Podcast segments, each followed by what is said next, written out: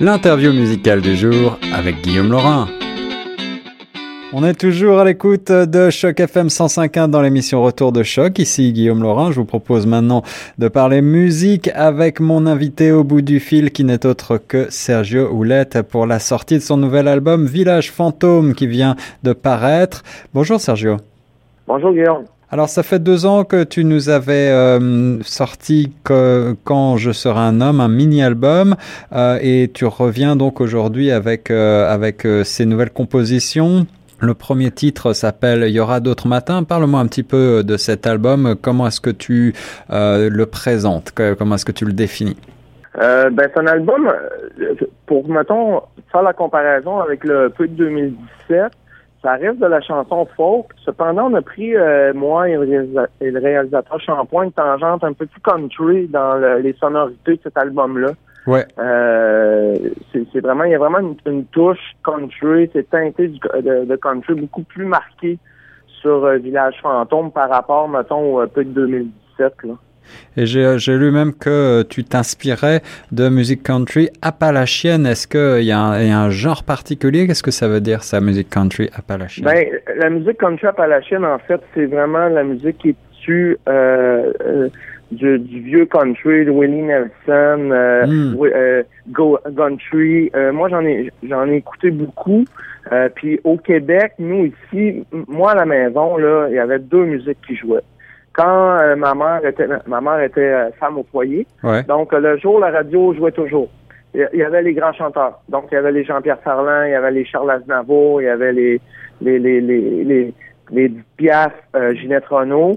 Puis quand mon père revenait de travailler, la musique changeait drastiquement de style. mon père aimait beaucoup le western québécois. Donc les Marcel Martel, Paul Brunel, Willie Lamotte, Paul Darèche. donc de là, euh, mes grosses influences au niveau du country euh, viennent aussi de la maison. Ah oui, c'est ça. Et, vous écoutiez beaucoup de, chanteurs, auteurs, compositeurs euh, francophones, là, j'ai l'impression.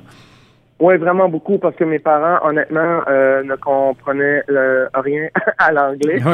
Moi, j'ai moi, moi j'ai découvert l'anglais, bon, à l'adolescence, là, bien sûr, parce que quand lorsqu'on commençait à vouloir faire de la musique, puis imiter nos idoles, ben, on apprend euh, on apprenait des, des tunes un peu plus rock. Donc le rock, c'était vraiment les Led Zeppelin, les Metallica. Les, donc moi, j'ai les Pearl Jam dans la background.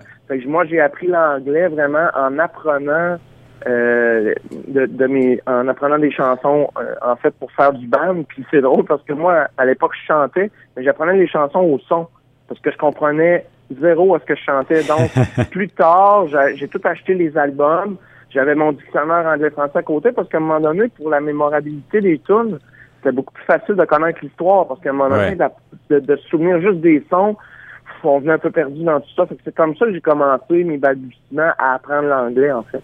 Et c'est ce qui a enrichi ton, ton vocabulaire poétique, j'allais dire, peut-être aussi? Ouais, vraiment, parce que on s'entend qu'écrire une chanson en anglais, euh, j'en ai déjà écrit quand j'étais plus jeune, euh, puis l'écrire en français, c'est totalement deux mondes euh, totalement différents. De un, au niveau technique, juste par rapport à où sont les accents toniques dans la langue. Oui, bien sûr. C'est pas du tout, c'est pas du tout la même chose. Tu sais, en français, il y a beaucoup de de de Donc, il faut jouer avec ça, tandis que la langue anglophone coule un peu plus de soi. Donc, euh, il y a vraiment une recherche au niveau de de choisir les bons mots pour pas euh, briser la mélodie. Tu sais, quand tu as une mélodie en tête, tu composes par rapport à une mélodie, euh, puis que tu veux dire quelque chose qui est en lien avec la mélodie, ben il y a une recherche par rapport à, la langue française que je trouve vraiment intéressante parce que je suis un amoureux des mots, donc euh, pour moi c'est du tout une corvée. Alors on reste sur les sonorités des mots et leur sens. Pourquoi le titre Village fantôme pour ce nouvel album? Ben, parce que je pense qu'en chacun de soi, on a un village fantôme. Moi, je l'ai appelé comme ça. En fait, il y a beaucoup sur cet album-là de dualité entre le côté sombre et la lumière. Ouais. Euh, puis, je, euh, je, suis fasciné par cette tranche-là qu'on a chacun en soi. Il y en a qui appellent ça euh, ses démons intérieurs. Il y en a qui vont appeler ça sa petite voix. Euh, puis, sur cet album-là, je tenais à ce qu'il y ait les deux côtés qu'il y ait le côté aussi un peu espoir, mais qu'il y ait aussi le côté quand on va pas bien, on va pas bien, puis je voulais pas me cacher de ça. Euh, c'est que ça, ça, ça a mis vraiment une empreinte euh, au niveau des textes sur l'album, ce côté il y en a pour les fans de Star Wars, on a toujours le choix de, le côté obscur et le côté lumineux. Ben moi, je, suis un fan de Star Wars, mais je pense que c'est vrai aussi dans la vie. On, on l'a tous à, l'intérieur de nous. Puis je pense que c'est à chacun de faire ses choix. Tu sais, mes parents appelaient ça le, le verre à, moitié plein ou à moitié vide. On a toujours le choix de voir le côté qu'on veut voir d'une situation. Oui, absolument. ça l'a inspiré un peu, euh, ben, je dirais même beaucoup l'album. Et aujourd'hui, à la sortie de ce nouvel album, Village Fantôme, toi, tu euh, vois le verre plutôt à moitié vide ou à moitié plein? Est-ce que tu te considères comme un artiste euh, optimiste?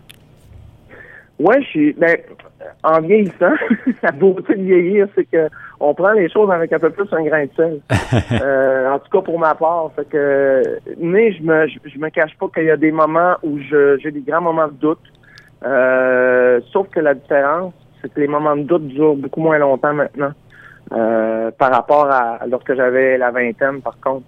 Euh, puis oui, je me considérais comme un, un artiste plus positif, mais il y a quand même beaucoup de mélancolie dans mes mmh, trucs, mmh. nostalgie. Donc, euh, euh, un, pour ma part, un va pas sans l'autre. Mais moi, je me qualifierais peut-être plus d'une personne, même au côté humain, plus positif que, que, que de voir le, pessimisme des choses. Le, premier extrait de l'album, euh, il y aura d'autres matins, euh, évoque euh, l'amitié, ces amitiés qui qui nous font du bien, dont on a besoin. tu t'es entouré d'amis comme ça pour pour pour écrire cet album? Ouais, j'ai ben, dans un le réalisateur Shampoing qui est devenu un ami par le fait d'avoir travaillé avec lui depuis maintenant deux ans et demi.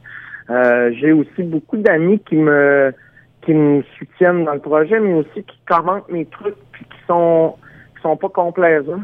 Euh, tu sais, qui vont me dire quand les trucs euh, c'est moins bon, puis quand il y a des affaires qui comprennent moins ou que ou que je prends une tangente ou ce que ils trouvent que ça me ressemble moins. Tout ça, je pense que c'est c'est la vraie amitié d'être capable de d'avoir des gens autour de soi qui qui sont capables de dire les vraies choses. Tu sais, de de, de, de pas passer par quatre chemins, puis de puis ça, je, suis content parce que j'en ai plein, tu sais. J'ai des amis, euh, euh, la chanson, en fait, cette année, euh, moi, c'est bizarre, c'est une année un peu drôle parce que j'ai quelques amis très proches de moi qui ont vécu des séparations difficiles. Je me suis un peu inspiré de ça, puis c'est des amis depuis plusieurs années que, que je sois à, aux îles de la Madeleine, à Toronto, à n'importe où, si je vais pas bien, soit euh, 10 heures le matin, 4 heures de la nuit, j'appelle, puis ils vont prendre leur voiture, ils vont prendre le bateau, ils vont prendre l'avion, puis ils vont venir me chercher. C'est ça, les des vrais amis. Puis ça, c'est quand même assez rare. C'est un, un, super bel échange. Puis c'est pour ça que je tenais à, à aussi le, le, le mettre sur l'album. Un album euh, qui vient de paraître, donc Village Fantôme, le nouveau Sergio Houlette. On va écouter le premier extrait. Euh, il y aura d'autres matins juste après l'interview. Euh, pour terminer, Sergio, tu as, je crois, pas mal de dates qui s'en viennent. Là, tu vas monter sur la scène à plusieurs reprises. Oui, euh, jeudi, donc demain, le 23 mai, je suis à Saint-Jean-Port-Joli. Je me promène, je fais le tour un peu des régions. J'aime ça aller rencontrer les gens. ensuite, je suis à Sherbrooke, mi-juin. Ensuite, euh, je reviens à Québec pour le festival Off le 5 juillet, qui est un super beau festival. Ensuite, en juillet, je, vais aussi dans les Laurentides à la microbrasserie La Chèvre. Euh, au mois d'août, je reviens à Trois-Rivières. Donc, je, me promène pas mal. Euh puis pour les gens qui veulent se tenir au courant de mes dates de spectacle, juste aller sur mon site internet sergiowallet.com. Tout, tout est là. Euh, donc voilà, j'ai pas mal de. Je suis bien fier de ça, honnêtement, parce que j'adore faire de la scène. C'est souvent aussi là que ça se passe vraiment. On espère te voir un jour à Toronto. En attendant, oh! procurez-vous euh, le nouveau Village Fantôme de Sergio Houlette, un disque chaleureux avec un retour à la country effectivement euh, extrêmement bien senti et des influences bien sûr folk euh, à nul autre pareil. Merci beaucoup Sergio. Merci Guillaume de, de l'opportunité, c'est vraiment très apprécié.